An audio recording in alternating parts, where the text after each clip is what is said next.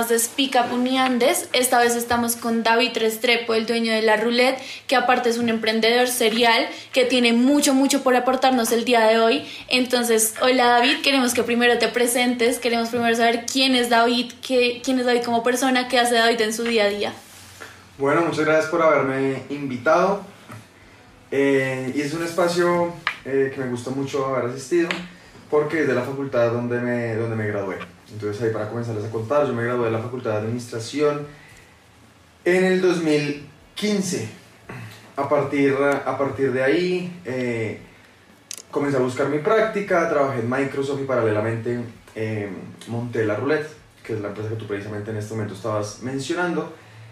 Y eh, después de montar la Roulette en un proceso de emprendimiento donde comprobamos muchas de nuestras hipótesis mientras yo estaba en la seguridad de, de Microsoft, eh, llegamos a un momento muy importante, una decisión muy importante y muy significativa en mi vida que fue, sigo en Microsoft, ante una empresa que me ofrecía muchísimo seguimiento o le apuesto a mi Lo propio mío. emprendimiento. En ese entonces, eh, nosotros, pues lastimosamente en la universidad no nos habían en- enseñado eh, de marketing digital, no nos habían enseñado la magia que se puede hacer con Google AdWords y especialmente con Facebook Ads. Y decidí comenzar a aprender, aprender por mi cuenta, a investigar, pero sobre todo a intentar, a equivocarme y a ver qué funcionaba y qué no funcionaba. Esos primeros, em, digamos, pinitos en mercadeo digital eh, fue lo que nos hizo comenzar a, a vender tres eventos, cuatro eventos mensualmente, que era lo que nosotros promediábamos en 2015. Eh, luego, con los propósitos del, del nuevo año, yo que tengo un, un ritual para los nuevos propósitos del año, dije, bueno, en el momento que nosotros lleguemos a, a, a ocho eventos con la roulette, y recordemos que estábamos en cuatro, no habíamos hecho más de cuatro, eh, en el momento que lleguemos a ocho, que, que era el equivalente de hacer un evento el viernes, sábado, viernes, sábado, viernes, sábado, viernes, sábado, eh, todos los fines de semana, me retiro de Microsoft y la apuesto a eso. En abril de 2016 llegamos a siete eventos y dije, bueno, fue muy cerca, le pegué al palo y vamos de todas maneras a retirarnos. Y ese primer enfoque mío fue, vamos a volvernos unos ex- expertos en marketing digital. Ahí ya tenía el tiempo para, para, para, para intentar más, tenía también el tiempo para contactar a las personas interesadas inmediatamente y comenzar a ver qué servía, qué no servía y comenzar a, a replicar. El impacto fue inmediato con unos ajustes que, que, que, que realicé y pasamos de vender 7 eventos en abril, 7 eventos mensuales en abril a 24 eventos mensuales en eh, septiembre de 2016. O sea, unos, unos, unos meses después ya nos habíamos triplicado. eh, también nos, nos mantuvimos sobre, ese, sobre ese, ese nivel de ventas y abrimos nuestras, una franquicia en Medellín y en Aguascalientes, en México.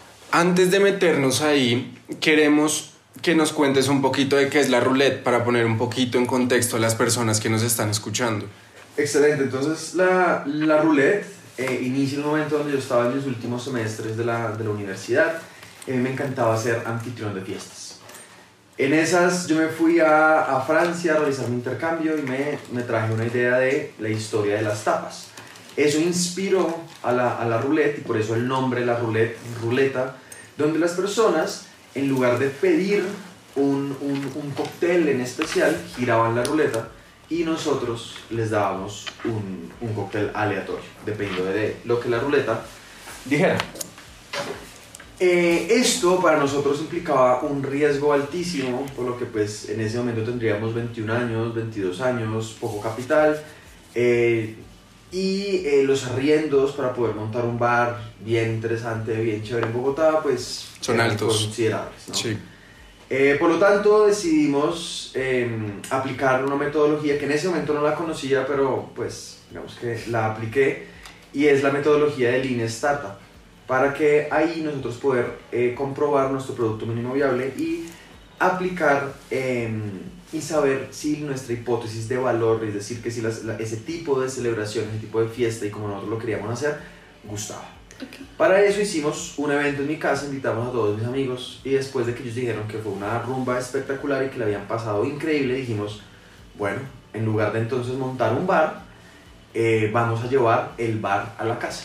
Todo eso es el concepto de prototipar, de cagarla rápido y barato. Exactamente.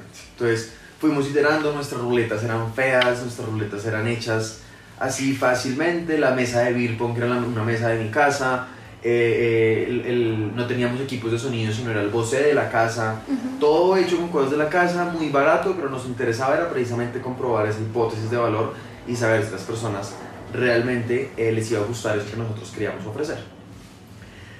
Gracias a eso fue que pivoteamos la idea de un bar a unas fiestas en casa y esas celebraciones en casa, que eso es importante, nosotros lo llamamos celebraciones porque son importantes, una fecha especial como una graduación, una- un, cumpleaños, una despedida de soltera, ocasiones que ocurren una vez al año o una vez en la vida. Entonces es muy, eso, es- eso fue lo que más nos diferenció y la importancia que nosotros le damos al servicio. Y nuestras experiencias se basan precisamente en cuatro pilares. El primero es ese servicio, donde tenemos el anfitrión encargado de atender a todas las personas de la celebración, un bartender preparándoles diferentes bebidas y un DJ que les pone la música que ellos quieren, con la opción de poder tener fotógrafo. El siguiente pilar son las bebidas, donde en función de la experiencia, y son cuatro diferentes, pueden tener cócteles, cócteles en frutas, shots, cervezas, barriles de cerveza y más. Luego van los juegos, que también en función de la experiencia varían, donde tenemos ruletas, beer pong, y diferentes juegos para que las personas cuando pierdan, tomen. Y finalmente ya las, la, la ambientación, donde tenemos los reflectores, gafas, backing, luces y demás, para que la experiencia y la ambientación sea completamente diferente. Y eso, con eso fue que nosotros comenzamos eh, la roulette y eso fue, gracias a este emprendimiento, fue que aprendí la metodología de mercado digital que ahora llamo Social Talk.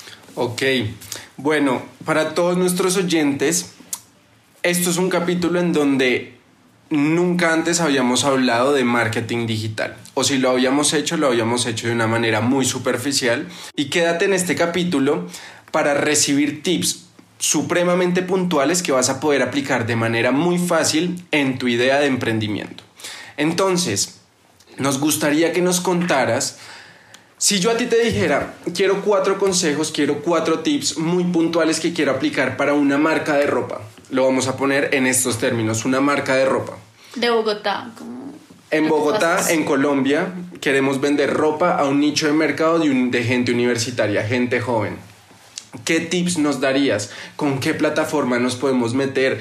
¿Cuánto presupuesto deberíamos invertir en esto? Mejor dicho, empiézanos a contar un poquito de todo ese conocimiento que está en tu cabeza. Listo, lo primero que es supremamente básico, pero también supremamente importante, es realizar los anuncios y realizar toda la estrategia de marketing digital por medio de el administrador de anuncios de Facebook. Es un error supremamente común, y ni siquiera le diría un error, sino un horror supremamente común, publicitar por medio de la aplicación. ¿Sí? Publicitar por medio de la aplicación es lo primero que quiero dejarles, que jamás lo hagan, porque los resultados no van a ser los esperados y no vamos a poder apro- a- aprovechar toda la magia que nos ofrece el administrador de anuncios de Facebook. Entonces, eso es lo primero y el primer paso entonces sería abrir una, abrir una cuenta en business.facebook.com. Ahí crean una cuenta y enlazan la cuenta a su fanpage de Facebook y a su página de, de Instagram, que tiene que ser obviamente pública. Eso es lo primero. Ya una vez de esto, otro tip supremamente importante es la segmentación. Y esa es una de las grandísimas ventajas que nos, que nos permite Facebook con su administrador de anuncios. Es nosotros poderle decir a personas, por ejemplo, que estén entre los 18 y los 22 años, que estén en ciertas universidades, por ejemplo, si nosotros le estamos apuntando a ciertas universidades, que les guste adicionalmente la moda y que adicionalmente, por ejemplo, sean compradores em, recurrentes en, en páginas web. Ya esto es muy distinto a sencillamente decirle que le llegue a personas de 18 a 22 años. Sí, claro. Acá ya se cumplen muchísimos criterios y para que estos segmentos sean muchísimo más efectivos, mi recomendación es que eh, el, el tamaño de estos segmentos sea entre 30.000 y 300.000 personas. Porque estos, entre comillas, llamados expertos de Facebook o las mismas personas de Facebook nos dicen que debemos tener em, segmentos de millones de personas. Porque son muchos millones de personas las que puede llegar Facebook. ¿Cuántos millones de personas no tiene Bogotá? ¿Sí? Pero el problema es que esas millones de personas no les gustan necesariamente nuestros Sí. eh, productos. Sí, No necesariamente tienen esas características. de acuerdo. Y por lo tanto, nosotros tenemos que enfocarnos en esas personas particularmente que eh, tienen esos, esos gustos, que tienen esos intereses o que se comportan de una manera para poderle llegar a nuestros clientes potenciales. Vamos a hacer un pequeño paréntesis acá y es segmentar. Vamos a definir qué es segmentar. Segmentar es nosotros definir cuál es nuestro cliente, cuáles son sus gustos, cuál es su edad, cuál es su zona demográfica eh, y todo este tipo de características que puede contener una persona específica que le puede gustar nuestro producto. Entre mejor segmentemos, entre más pequeño sea nuestro segmento, mayor probabilidad de venta vamos a tener, ¿sí o no? Exactamente. Yo ahí tengo una pregunta y es algo muy de mercadeo y es que uno como emprendedor siempre va a querer, ahorita estoy yo haciendo un emprendimiento y yo le quiero llegar a muchos nichos de mercado, pero uno nunca sabe realmente a cuál apuntarle, como a cuál, con cuál voy a tener mi mejor outcome y más ventas. ¿Tú qué tips nos darías o qué recomendaciones darías para poder tener ese nicho de mercado muy bien segmentado y como que de verdad funcione y resuene con tu marca? Entonces, según la curva de adopción de cualquier producto y cualquier servicio, el primer segmento al que nosotros le podemos llegar es el segmento de creyentes. ¿sí? Esas personas creyentes son las personas que realmente tienen ese dolor, ¿sí? tienen un dolor en particular que nosotros estamos solucionando con nuestro emprendimiento. Sí, claro. Esas personas como tienen ese dolor en particular son un poco más permisivas. De pronto permiten que el empaque no sea tan detallado. De pronto permiten que el producto o servicio no esté en su fase final. Pero como tienen ese dolor, son más permisivos. Y esas son las personas que nosotros tenemos que encontrar por medio del administrador de anuncios. Ahora, hay diferentes variables que nosotros podemos eh, mover, que podemos influenciar. Muy sencillo el primero, la edad. Segundo, si es hombre, mujer, también muy sencillo. Tercero, ya comienza a ser más interesante, la localización. Ya nosotros podemos decirle a Facebook personas que vivan en ciertas zonas de la ciudad. Y nosotros le incluimos qué tan grande, qué, qué tantos metros o kilómetros a la redonda vamos a incluir. Si lo queremos más amplio, más segmentado. Si queremos, por decir algo, eh, eliminar a ciertas personas de ciertos lugares de la ciudad y no queremos que les llegue anuncios a esas personas, lo podemos hacer. Entonces ya podemos tener segmentaciones geográficas. También podemos saber si son personas, por ejemplo, si esta marca de ropa que me decías es enfocada en turistas, por decir algo, podemos saber si son personas de visita en Bogotá. Todo eso lo podemos hacer. Eso es otra cosa que podemos influenciar. Siguiente eh, tema que podemos influenciar es el poder em, segmentar por medio de intereses, cosas que le gusten a las personas. ¿Será que a esas personas les gusta el deporte o particularmente les gusta el tenis? ¿Sí? ¿Será que a esas personas les gusta la moda o les gusta en especial un tipo de marcas? Y ahí ya podemos comenzar a saber especialmente por medio de los intereses. Y lo último, que es lo más interesante, es- son los comportamientos. Estos comportamientos ya es saber precisamente qué hace la persona o qué características tiene la persona. Por ejemplo, nosotros podemos saber si la persona cumple en mayo, si la persona cumple en abril, si cumple en diciembre, o si es mejor amigo de una persona que cumple en mayo. ¿sí? A su vez, también podemos saber qué tipo de celular utiliza. En algunas, en algunas ocasiones, el tipo de celular nos puede, nos puede servir Sí, para claro. saber, por ejemplo, poder adquisitivo, porque. Facebook no puede saber cuál es el poder adquisitivo de las personas, pero sí sabe el tipo de celular que tiene. Eso nos puede dar una, una aproximación, eso también es un comportamiento.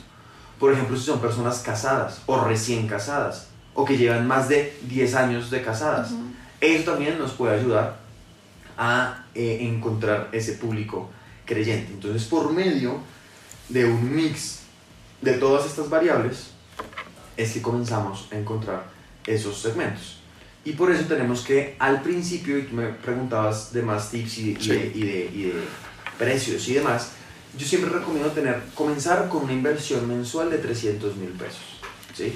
Esta inversión mensual de 300 mil pesos equivale a invertir 10 mil pesos al día. Y 10 mil pesos al día nos alcanza para dos segmentos, cada uno de 5 mil. 5 mil y 5 mil. Entonces deben ser dos segmentos, ojalá muy distintos, pero con los mismos anuncios. ¿Y cuántos anuncios? Mínimo tres. No pueden ser más de tres. Porque si son menos de tres, si son menos de tres, es como si estuviéramos jugando la ruleta y solamente le estuviéramos poniendo todos a un mismo número. Tenemos que ampliar nuestras probabilidades y tenemos que hacer anuncios distintos. Anuncios con diferentes tipos de imágenes. Por ejemplo, esta marca de ropa, unas imágenes podrían ser solamente eh, foto de producto. Entonces, un color pastel detrás y la foto de la camiseta, los pantalones, la chaqueta, lo que sea. Otro tipo de anuncios ya son con modelos, personas que ya son reales de carne y hueso y están mostrando los productos en unas situaciones, haciendo deporte, de fiesta, con amigos, en una, en una ocasión importante, dependiendo de acuerdo a lo que uno quiera mostrar. Y la otra forma también son videos. Entonces tenemos que probar diferentes y lo mandamos. Y el algoritmo va a comenzar a probar cada uno de los anuncios. Cada uno de los anuncios con las diferentes imágenes, los diferentes textos, los dos segmentos distintos. Y de esta forma nosotros vamos a poder saber qué anuncio es mejor y qué segmento también nos ofrece mejores resultados. Para ya sea enfocarnos 100% en ese segmento, optimizar otro segmento, crear un segmento similar. Ya digamos, hay un sinfín de acciones que se hacen y que yo precisamente explico en esa, en esa metodología para poder saber en qué momento ajustar, en qué momento cambiar, en qué momento cambiar de público, en qué momento cambiar de segmento. Ok, qué información tan valiosa. Si se dan cuenta, esto es un tema que todo el mundo debería conocer, pero que muy pocos logran conocer a profundidad. Mi pregunta es, ¿qué diferencia a los emprendimientos o empresarios o como lo queramos llamar alguien que monta un emprendimiento? ¿Qué hace marketing digital comparado al que no lo hace? Cuéntanos según tu experiencia con la roulette, ¿qué has podido encontrar respecto a esto? Bueno, marketing digital es una herramienta que no es el futuro, sino es el presente. Que en este momento no esté en marketing digital, No lo es está nadie. dejando la ola. ¿sí? Porque marketing digital nos permite, nos da la oportunidad de pasar fronteras. ¿sí? Yo, por ejemplo, que, que asesoro emprendimientos, yo puedo tener clientes de Chile, tengo clientes de Chile, tengo clientes argentinos, tengo clientes mexicanos. Todo es logrado gracias al mercadeo digital por medio de redes sociales. Porque ahí no hay fronteras, en el mundo digital no hay fronteras y le podemos llegar a muchísimas personas. Adicionalmente, nuestra inversión va a dar muchos mayores rendimientos. Porque podemos, yo les venía diciendo, podemos invertir 300 mil pesos mensuales. Lo mínimo sería invertir 150 mil pesos mensuales. Si ustedes se ponen a ahorrar y se ponen a darse cuenta, sería no tomarse unas cervezas de más en las, en las rumbas, pero 150 mil pesos al mes lo vamos a poder hacer. No hay excusa para no, poderse, para no poder reservar 150 mil pesos al mes. Y con 150 mil pesos al mes le vamos a poder llegar a miles de personas. Mientras que con 150 mil pesos al mes podríamos hacer algo interesante en el mercado tradicional. Tal vez lo único que podríamos hacer es imprimir unos volantes. Sí. Sí. ¿Y para cuántos volantes nos alcanzaría? Ni siquiera mil volantes nos alcanzaría. Entonces, no podemos impactar a la, a la misma cantidad de personas, mientras que Mercado Digital nos permite impactar a cantidades enormes de personas y adicionalmente a esas personas que nosotros queremos impactar, porque no nos sirve cualquier persona. Ya vimos anteriormente que tienen que ser personas que cumplan una serie de requisitos. Yo ahí quiero parar y volverme un poquito a cuando estabas explicando cómo ese, ese nicho de persona y cómo escoger a tu target. Y yo estaba escuchando un podcast eh, donde hablaba Daniela Salcedo, una de las emprendedoras, diría yo, como más importantes en Colombia. Y ella nos habla de que para que su marca creciera tanto, ella lo que hacía era definir como un buyer persona, pero muy específico, como quién es la persona que va a comprar Daniela Salcedo. Esta persona come huevos, sí o no, qué música escucha, cómo se viste. Yo quiero saber si tú en tu emprendimiento y tú en los emprendimientos que has asesorado, qué tipo de preguntas haces para poder definir ese buyer persona. Perfecto, ese es precisamente uno de los retos que yo les dejo en mi curso de Social Hack, es encontrar ese buyer persona. ¿sí? Y ese buyer persona, eh, para encontrarlo en Facebook necesitamos unas preguntas. Si es eh, la edad que tiene, básico. ¿Dónde vive esa persona? ¿Sí? Y eso nos da una, una aproximación también del poder adquisitivo y demás. Eh, en algunos casos, si es hombre, si es hombre o mujer, cambia considerablemente. Y ya después lo que les decía, toda la importancia de intereses y, y, y comportamientos. Entonces ahí es donde tenemos que realmente analizar quién podría ser nuestro cliente potencial si es que estamos un emprendimiento que están haciendo o los que ya han, han vendido, ¿quién les, ¿quiénes les han vendido? ¿A quiénes? ¿Qué, ¿Qué tipo de características tenían? Y Facebook nos permite muchísimas, muchísimas características. Entonces, si a esa persona le gusta Sara, o si le gusta Mango, o si le gusta Stradivarius, o si le gusta H&M, o si le gusta entonces ya eh, Louis Vuitton, ya eso nos va a decir cosas muy, muy importantes, ¿sí? También podemos saber, dependiendo del estilo de la marca, si seguimos con este ejemplo de, de, de la, de, la, la, la empresa de que, que, busca llegar a estudiantes, ¿será que a esos estudiantes les gusta la fiesta? ¿Les gusta la meditación? ¿Les gusta la lectura? ¿Les gusta el, el, caminar al aire libre? ¿Les gusta el ciclismo? Hay muchos eh, de donde escoger. También, ¿será que les gusta un, tipo de películas especial? ¿Será que les gusta todo. ¿Qué productos? ¿Qué les gusta hacer en su tiempo libre? Uno de los, nuevamente lo que les decía, uno de los tips más importantes es, ¿será que cumplen años? Muchos, muchos productos están enfocados en regalos. ¿Sí? Es un regalo perfecto. Entonces, si nosotros les llegamos a esas personas que están buscando el regalo, ¿qué quiere decir? Lo podemos llegar por varios lados. O están buscando, eh, o son cumpleañeros, o tienen amigos que están cumpliendo años pronto, o están buscando regalos. Y regalos es un interés. Personas interesadas en regalos. Se puede segmentar muchísimo. Se puede segmentar muchísimo. Hay personas que seguramente nos están escuchando y todavía no han comenzado ese proceso de segmentar.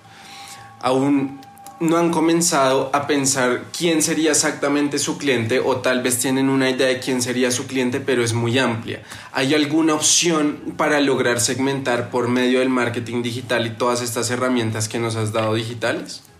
Sí, ahí lo que, y precisamente es uno de los retos con muchos de los emprendedores que, que he trabajado, están en proceso de lanzar su idea al, al, al mercado o no, no les han comprado más allá de su círculo de amigos y familia. Uh -huh quieren comenzar a validar ese, ese, ese, ese siguiente círculo. Y por eso ese reto que yo les pongo se compone de hacer tres, tres segmentos, cada uno ojalá totalmente distinto del otro, y hacer tres anuncios. Esta prueba ponemos al segmento 1 y al segmento 2, no importa cuál sea, por preferencia, por intuición, segmento 1, segmento 2, con los tres anuncios. Los dejamos correr durante cinco días. -huh y al momento, al, al quinto o, al, o, entre el quinto y el séptimo día, revisamos las estadísticas. En el momento en que revisamos las estadísticas, vamos a mirar qué tipo de segmento tuvo los mejores eh, desempeños, tuvo los mejores resultados. ¿Nos puedes dar como un ejemplo, siguiendo como esta línea del emprendimiento de ropa, muy, muy, muy simple, de cuáles serían dos segmentos que tú escogerías para el emprendimiento de ropa? Listo, entonces un segmento, un segmento sería Personas, como me decían, universitarias de 22 a 24 años, hombres y mujeres, igualmente, que estén, en, que estén en Bogotá, ahí tendría que saber qué tipo de ropa es, de, cuánto, la, de a cuánto la están vendiendo, porque Ubicación. se podrían eh, segmentar, se podrían excluir ciertas, ciertas zonas de la, de la ciudad. Uh -huh. Luego también dependiendo del tipo de ropa, entonces si es ropa deportiva, buscaría marcas deportivas como Under Armour, Adidas, o que les gustan las marcas deportivas. Si es una marca más no sé, del día a día, entonces que les guste Zara, H&M y demás. Si es una marca premium, buscaría referentes. Mejor dicho, el siguiente criterio sería encontrar referentes que, eh, que a estas personas a las que nosotros les, les estemos llegando les gusten estas marcas que son referentes para nosotros. Siguiente tipo de intereses, en, eh, comenzaría a buscar ya esas personas que hacen en su tiempo libre entonces es muy diferente una persona que le guste Sara, pero que le guste la fiesta, o que lo utilice para la fiesta, o que sea Sara y le guste utilizarlo para la, el trabajo, o, o, que le guste Sara y, le guste, y sea más de la onda de, del fitness y demás. Entonces ahí ya podríamos saber si son personas fiesteras, por ejemplo, y, y quisimos eh, enfocarnos en universitarios fiesteros, entonces vamos a poner que les gusten ciertos... Eh, cierto tipo de licores, okay. por decir algo, o que les gusten ciertas fiestas que son muy conocidas en el mundo, como Tomorrowland, el Ultra Music Festival, eh, y, y estos, el, el IDC de Las Vegas y las personas que les guste eso, pues nos da una aproximación de el tipo de personas, el tipo de música que les, que les gusta, porque es diferente un, un, un festival, por decir algo, Coachella o Stereo Picnic a un Ultra Music Festival o un Tomorrowland. Entonces son personas distintas las que van a frecuentar esos sitios. Por ejemplo, si nos gustan personas que les interesa vestirse bien y estar constantemente bien presentadas, pues muchas de las personas que les gusta vestirse bien y estar bien presentadas constantemente son personas a las que van a eventos sociales recurrentemente. Por ejemplo, son personas que son foodies, ¿sí? los que yo llamo Ujú. foodies, que les gusta probar nuevos restaurantes y demás, y para Sí. eso se van bien arreglados y demás. Entonces, les pueden gustar ciertos temas gastronómicos, ciertos restaurantes, cierto tipo de comidas. Eh, eso también nos, nos, puede, nos puede ayudar. Y de pronto, o, o por ejemplo, si es una marca que está buscando, o, o- o- o si es de camisetas, pantalonetas, eh, digamos, ropa de tierra caliente en Bogotá, podría buscar personas que viajan frecuentemente, viajeros frecuentes, o personas que quieren irse a vacaciones, que en este, o por ejemplo, que en este momento les interesa la playa, el mar, Cartagena, Santa Marta, Miami. Y eso nos dice que de pronto hay una alta probabilidad de que sean personas que están buscando viajar a estos, a estos lugares y les puede interesar la ropa que nosotros tenemos para ellos.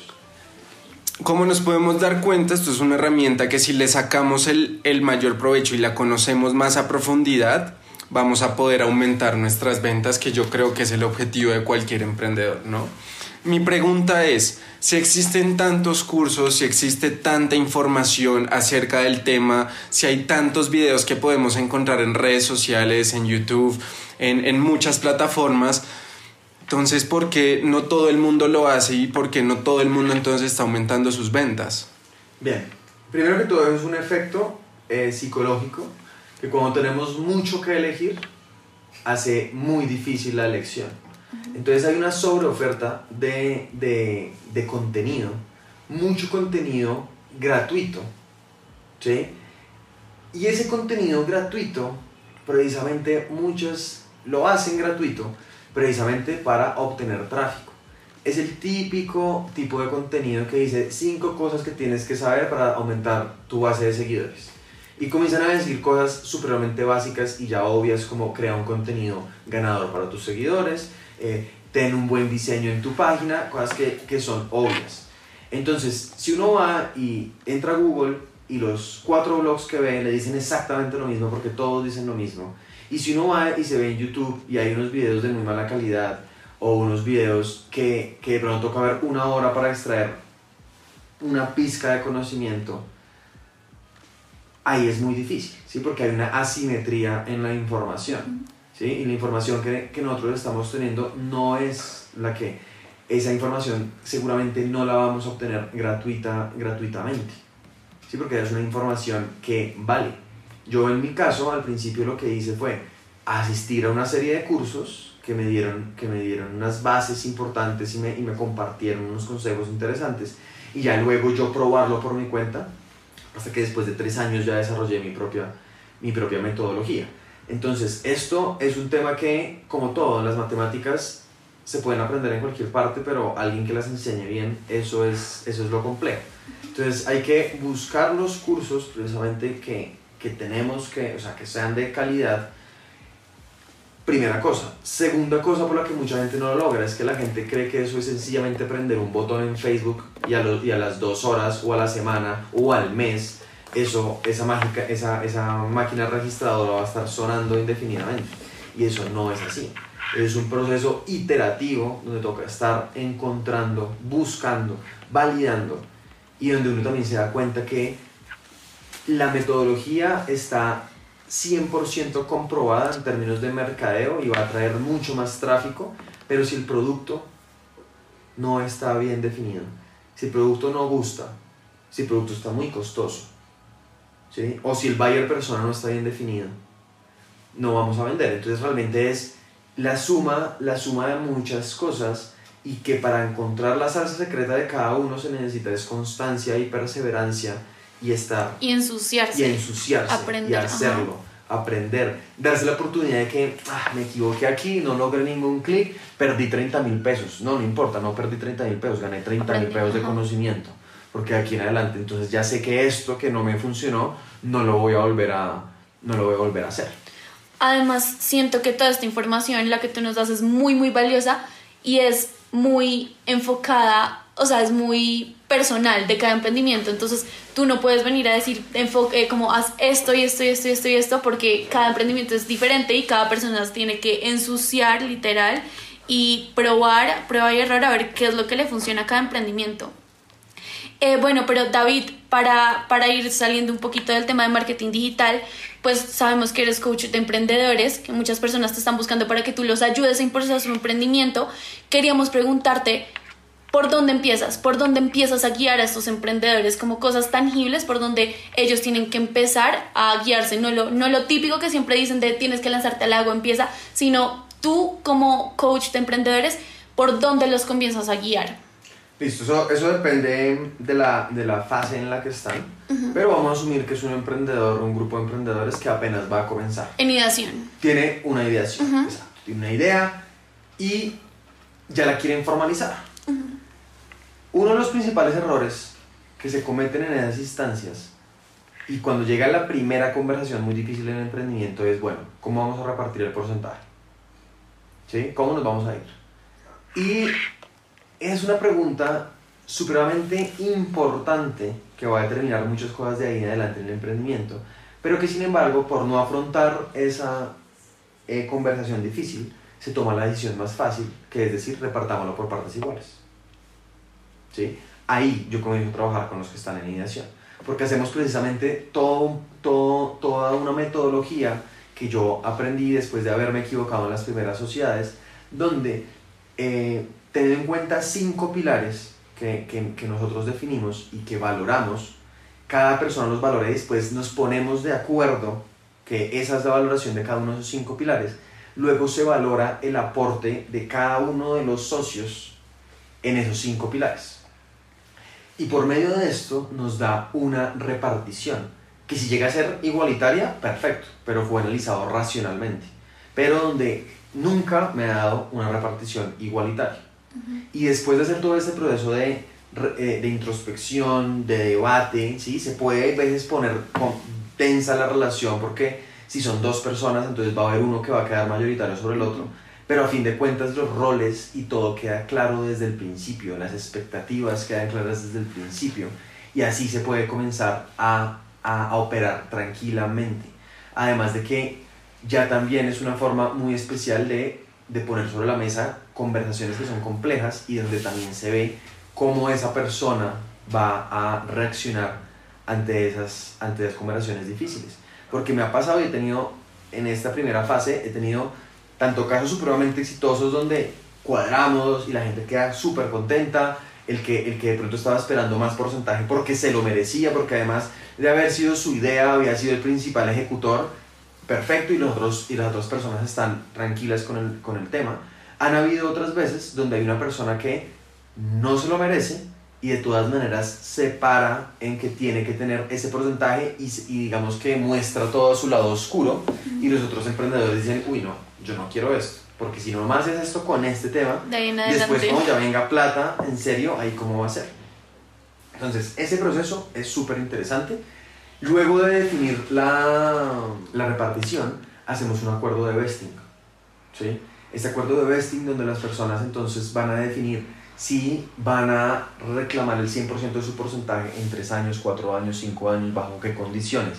Y esto también nos deja los incentivos claros para que las personas le trabajen en largo plazo y no lo que muchas veces pasa en el emprendimiento, que es, bueno, no tengo nada más que hacer, dos, tres meses, y no funcionó, voy, busco empleo y deja a las otras personas encartadas y ya de todas maneras habiendo firmado, por decir alguna tercera parte del, del. Entonces, esa es clave.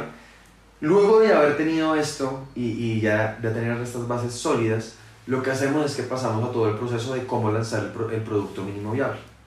¿Sí? Ahí ya comenzamos a idear cómo sacar, cómo lanzar el producto mínimo viable, cuáles son las hipótesis que nosotros tenemos que validar, cómo va a ser todo ese proceso iterativo y lo más económico y rápido posible para poder tener esa, esa, esa retroalimentación que nos va a decir qué es lo que vamos a seguir a continuación.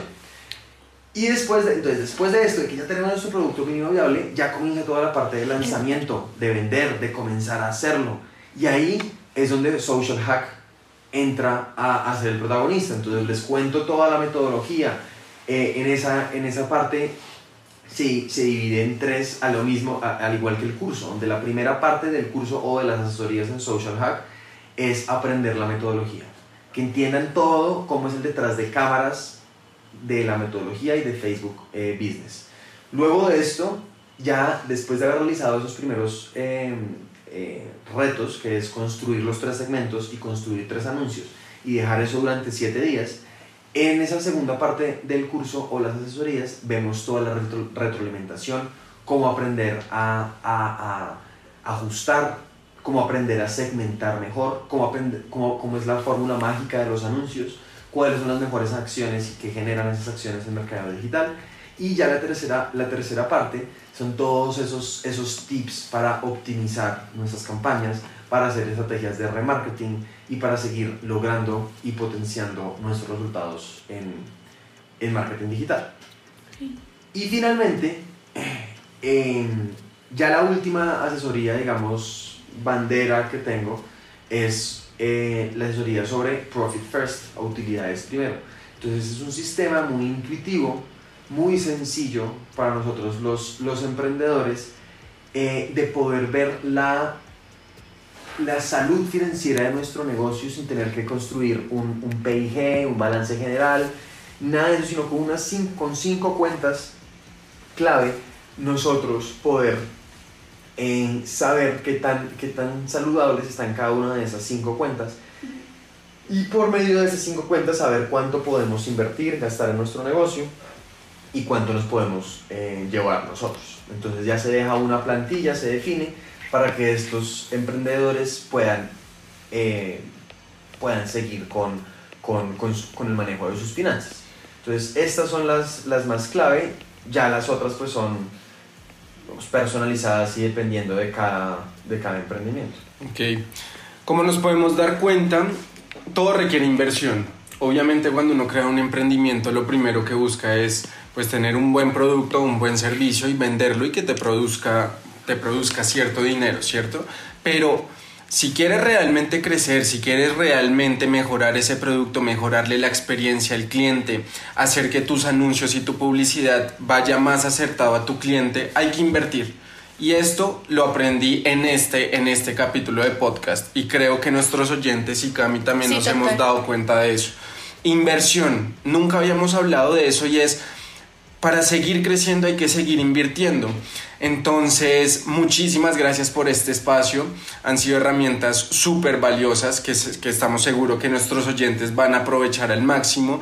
Y pues si ustedes conectaron con este capítulo, conectaron con esta información, danos, danos tus datos, da- déjanos tu página de Facebook, de Instagram, para que todas las personas que conectaron con esta información puedan ir a buscarte y quién sabe poder comenzar a trabajar contigo. Además, yo quería proponer, proponerle a toda la audiencia del podcast que con toda esta asesoría que da David personalizada y todo, pudiéramos tener un capítulo de esta última parte como tal de finanzas, que es algo que siento que David lo puede dar muy, muy sintetizado y muy aterrizado a lo que un emprendedor realmente necesita. Entonces, quería saber cómo si ustedes quieren que hagamos este capítulo, si ustedes les gustaría tener este tipo de, de contenido, nos pueden decir, nos pueden contactar a, a nosotros o desde el CEFA para proponer este tipo de, de episodios. Buenísimo, será para mí todo un gusto compartir ese tipo de conocimiento con ustedes. Para que me conozcan eh, y los, todos los oyentes que están interesados están interesados en potenciar sus redes y en aprender esta estrategia de mercadeo digital, pueden ir a mi Instagram que es David Restrepo Emprende o a mi página web que es davidrestrepoemprende.com. Ahí está el curso de Social Hack con todo lo que necesitan. Y se me acaba de ocurrir que a todos los oyentes de este podcast podemos darle un 20% de descuento en su, en su curso. Entonces, si en el momento de hacer, de hacer la compra del curso, pueden eh, poner un código que diga 20 off en mayúscula lanzamiento. 20 off lanzamiento eh, les da un 20% de descuento por tiempo limitado en eh, el curso de Social Hack. Buenísimo, David. De verdad, mil, mil gracias por tu tiempo. Definitivamente ha sido uno de los podcasts en donde más información de valor hemos sacado. Y nada, desde el CEFA, desde el Consejo y Sergio y yo te queremos agradecer por, por este tiempo. Ya saben, tenemos un 20% de descuento para el Lifehack. Eh, y nada, pendientes de nuestros próximos capítulos, que lo que nos queda es mucho valor para agregar a tu emprendimiento. Bye bye. chao, chao.